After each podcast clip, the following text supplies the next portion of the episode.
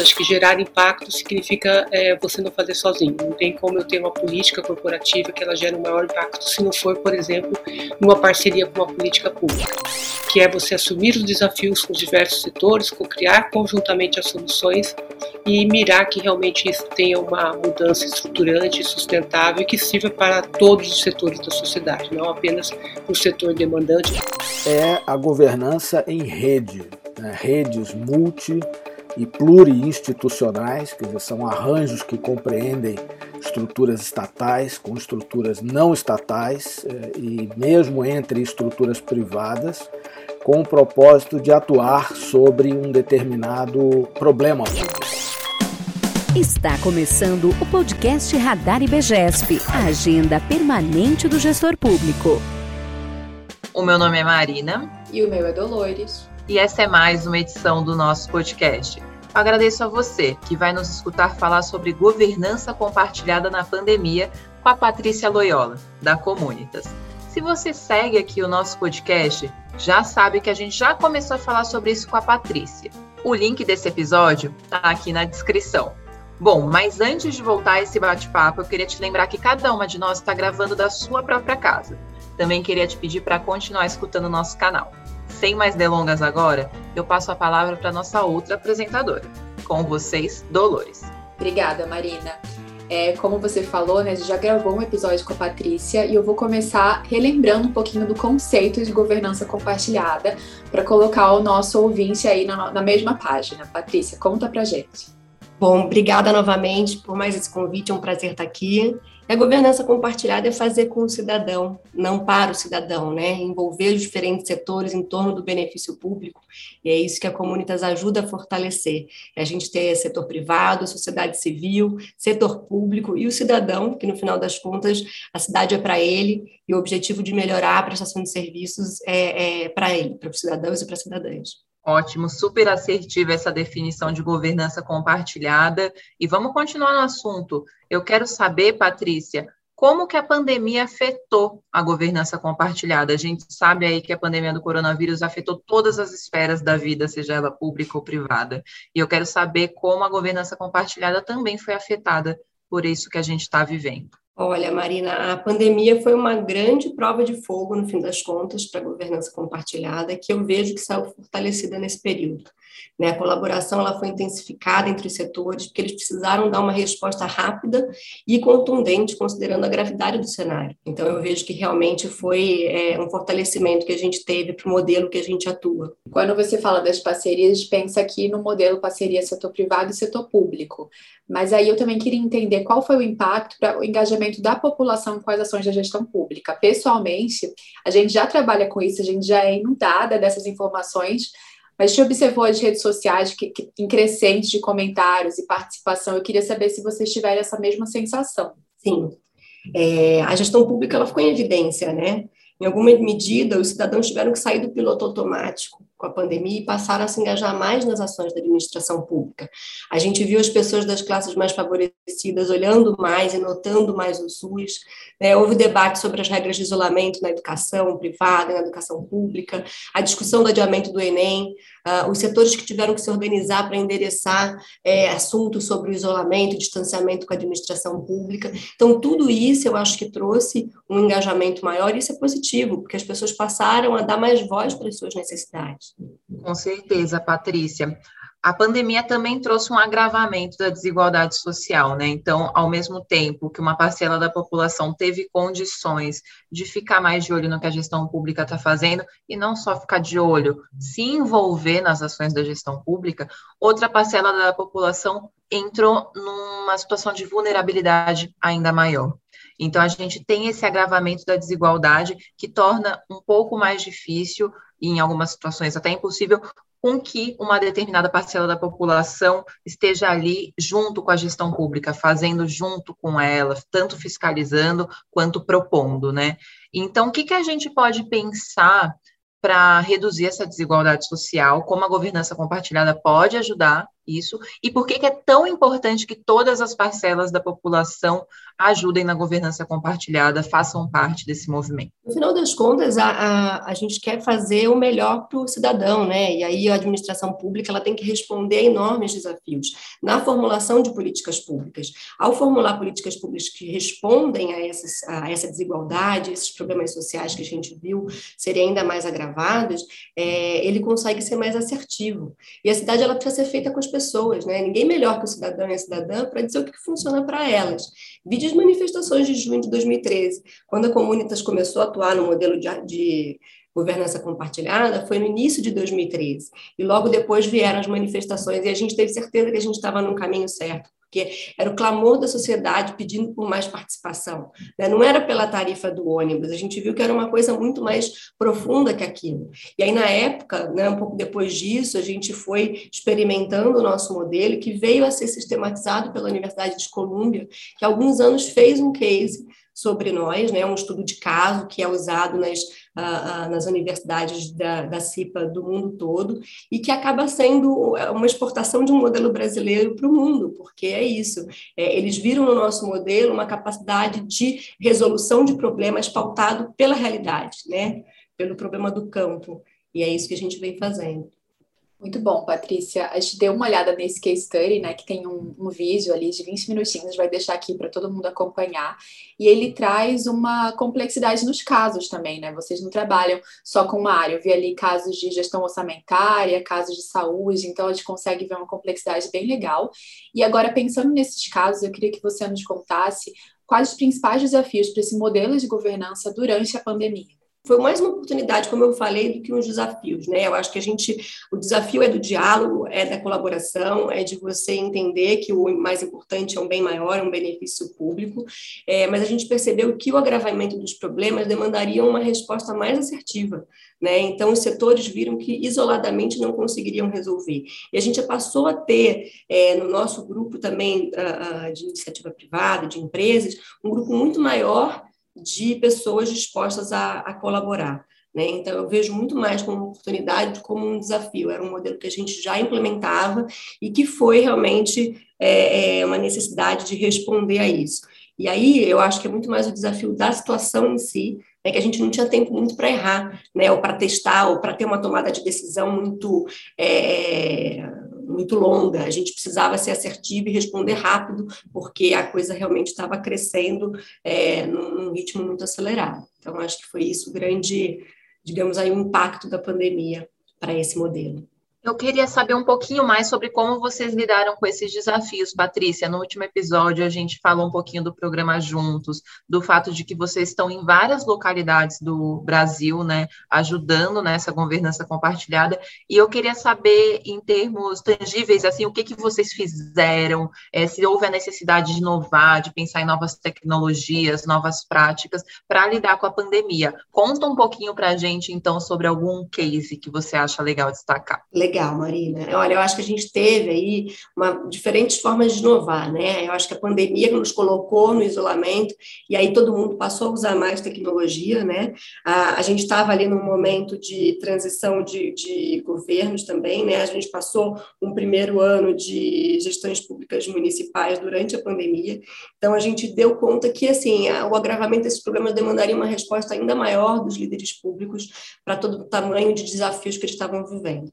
E aí a gente passa a ampliar o nosso alcance com formações à distância, que era uma coisa que a gente não fazia aí, antes, né? A gente tinha algumas, a, a gente tem uma rede é, de municípios, estados muito fortalecida, eles trocam muito entre eles, mas a nossa capacidade, ela é direta de atendimento é direta para esse público, né? para além, claro, da sistematização e da replicabilidade que a gente fomenta. Então, com isso, a gente teve uma jornada de formação de novos prefeitos que foi elaborada em inúmeras mãos, e aí volta a questão da inovação, que eu acho que é mais fácil a gente fazer um conteúdo né, e colocar ele à disposição é, com um grupo pequeno, mas a gente investe muito na colaboração dessa rede de gestores públicos, né? e realmente isso foi muito rico. A gente teve muito, muita troca com novos municípios que até então a gente ainda não tinha é, tido interação e, e, interlocução, então isso foi muito poderoso. Essa rede ela está ainda mais poderosa, eu vejo isso. Né? E na pandemia como um todo, sendo coincidência ou não, a gente também passou a ter mais demanda dos nossos municípios diretamente apoiados por uh, projetos que sejam, fossem mais voltados também para a participação do cidadão. É, projetos de consulta, planejamento urbano, mas com base né, é, no maior engajamento da população. Então, a gente vê esse movimento da área pública é, se encaminhando para essa direção mais colaborativa, isso é muito positivo. Muito legal o exemplo que você traz, porque a gente também atua com educação, né? E a gente viu as possibilidades. A gente já trabalhava com educação à distância, mas conseguia atingir uma maior parcela da, da, dos municípios brasileiros, dos estados, inclusive de forma muito mais vantajosa para eles também, né? Conseguir abarcar isso e usar mais tecnologia. Muito legal saber que essa inovação foi colocada em prática. E ainda falando um pouquinho da Covid-19, a gente sabe que surgiram novas demandas né, da população e da sociedade. Vocês pensaram nisso na hora de firmar novas parcerias? Sim, a gente percebeu isso, Dolores, e a gente teve um cuidado de olhar para a maior combinação entre a urgência né, do que a gente precisava fazer e o legado que a gente queria deixar da nossa atuação, né? Como é que esse benefício gerado pela atuação compartilhada pudesse perpassar o período da pandemia? Então, a gente tem inúmeros exemplos do que a gente fez e é realmente a gente vê que é, isso fica, né? Muitas das, das, ações que a gente conseguiu fazer, ele, ele vai ficar. É uma resposta aí que foi colaborativa é, entre os setores e a gente conseguiu articular, porque logo que a, a pandemia estourou, a gente acionou os líderes públicos e perguntou, tá, qual é aí o, o que vocês mais precisam, quais são as prioridades de vocês. E a partir das prioridades que eles nos colocaram, a gente foi dando a resposta, é, e aí passamos por algumas ondas de apoio. Eu acho interessante isso que você está falando, Patrícia, que você menciona inovações que vieram para ficar, modos de trabalho que vieram para ficar, e o IBGESP também. Não há dúvidas quando a gente fala que existe um IB antes da pandemia e um IB pós-pandemia. Inclusive, a gente passou pela remodelação da marca, da identidade visual, do site, nessa fase, porque a gente começou a, a comunicar novas coisas, né? De fato, a gente mudou isso, tinha que estar tá na nossa cara. E daí eu quero saber da Comunitas também. Como você avalia a atuação da Comunitas antes e depois da pandemia. Eu sei que ainda estamos vivendo a pandemia, mas há aí diversas fases dela, né? E sem dúvida a Comunitas mudou muito nesse tempo. Como você avalia esse pré, durante e pós? Eu acho que não mudou, né, Marina? É bem isso. Mas, de uma certa forma, eu acho que tem sido uma evolução progressiva e natural. É, a nossa atuação em si é, não mudou sabe? Muito do que a gente segue fazendo foi o que a gente veio aperfeiçoando nos últimos anos. Então, o que, que é isso? Que é articular a colaboração entre setores, modelar soluções para desafios públicos com a colaboração do setor privado. E o que eu acho que houve na pandemia é que a velocidade dos projetos foi acelerada, a visibilidade e o reconhecimento do nosso trabalho alcançou novos espaços, né? E aí a nossa capacidade de resposta rápida, ela também foi possível por se sustentar em um modelo vivenciado, testado e aperfeiçoado na última década. Essa governança compartilhada, ela pode ser usada cada vez mais, não só para resolução de crises, mas como uma nova maneira de se enxergar e se fazer gestão pública no Brasil. Isso que eu acho que é um grande legado que a gente teve e sai fortalecido, né, apesar de todos os problemas que a gente vem vivenciando ainda. Com certeza, e muito interessante isso que você traz de que só dá para inovar com bases sólidas, né? Se hoje Comunitas tem um jeito novo de atuar, IBGES tem um jeito novo de atuar, é só porque tem um passado sólido no qual foi possível testar hipóteses, pensar no campo, né? Então é muito interessante a gente pensar é, em como a inovação só é possível quando existe todo um trabalho de anos atrás disso. Bom, mas agora eu quero introduzir aqui o nosso quadro, que é o Pausa para Opinião, para finalizar o nosso podcast, porque o assunto está muito bom, mas agora eu quero falar de um tema bastante complexo e ouvir sua opinião a gente está vendo uma polarização muito grande no Brasil e no mundo, né? E a pandemia evidenciou isso em alguns discursos, algumas narrativas sociais. A gente ouve tanto gente falando viva o SUS, valorizando a ciência, né? Esse trabalho magnífico que foi feito para distribuir vacina, para encontrar a própria vacina, e a gente vê também um negacionismo que está arraigado em determinados setores da sociedade. Como essa polarização de narrativas sociais afeta a governança compartilhada? Bom, a, a, governança compartilhada é baseada na colaboração, né, em torno do benefício público. E a polarização ela pode prejudicar essa colaboração, ao passo que tira o foco da solução. Discordar é saudável e o debate faz parte do exercício da democracia. O que não é positivo é esse debate colocar é, a quebra de braços de, ideologias como foco principal e desviar o caminho da resolução de problemas. Eu queria contar sobre os cases, Marina, é, que a gente teve. Eu acho que a gente acabou passando por isso e é, quando eu falei dos desafios, né, eu olhei muito mais para o lado de fora, mas eu acho que a gente teve muita coisa bacana é, que pode ser citada como resultado mesmo, né? Eu acho que isso é um ponto que é, que é muito forte para a gente, porque via Comunitas a gente conseguiu articular uma primeira onda de apoio, né? E aí eu menciono ali como resultado disso a compra de mais de 800 equipamentos, principalmente respiradores para montagem de UTIs em hospitais públicos. Isso foi realmente a primeira sinalização, quando eu falei, né? Os, os líderes públicos sinalizaram, olha, a nossa grande demanda, e era o top 1 da lista, era por equipamentos para montagem de UTIs. Né? Em seguida, a gente apoiou a complementação da renda merenda para as famílias mais vulneráveis do estado de São Paulo, foram 113 mil alunos beneficiados por quatro meses.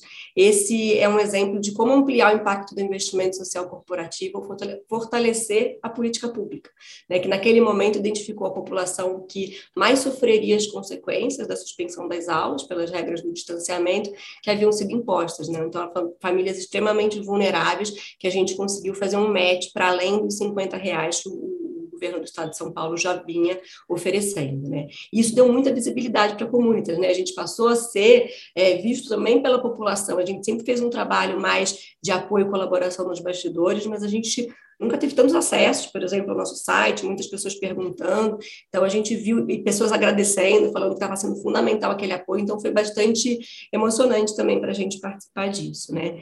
E ainda no contexto da pandemia, a gente também conseguiu apoiar os planos de distanciamento para retomada em estados como Rio Grande do Sul, como São Paulo, como Pará, né? E por fim, a gente finalmente conseguiu passar a compor a governança da fábrica de vacinas do Butantan. Né? Então, a participação da Comunitas ela é transversal aos diversos comitês, né? mostra o vigor da colaboração entre os setores, é uma, são quatro comitês diferentes de governança, e é uma iniciativa que viabilizará a entrega em tempo recorde né, de uma fábrica que viabilizará 100 milhões de doses adicionais é, da vacina, que são fundamentais no enfrentamento à Covid.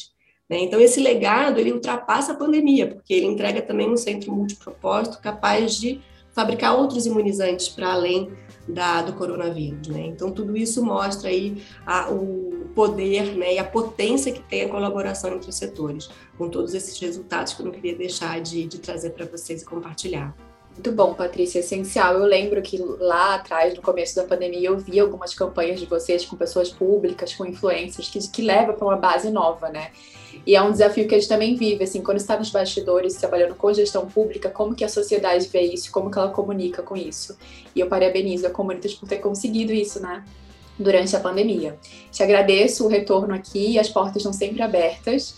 É, e pessoal, os links vão estar aqui embaixo, a roupa da Comunitas também, para quem quiser conhecer o trabalho. Até o próximo episódio. Tchau, tchau. Eu que agradeço, Dolores. Muito obrigada.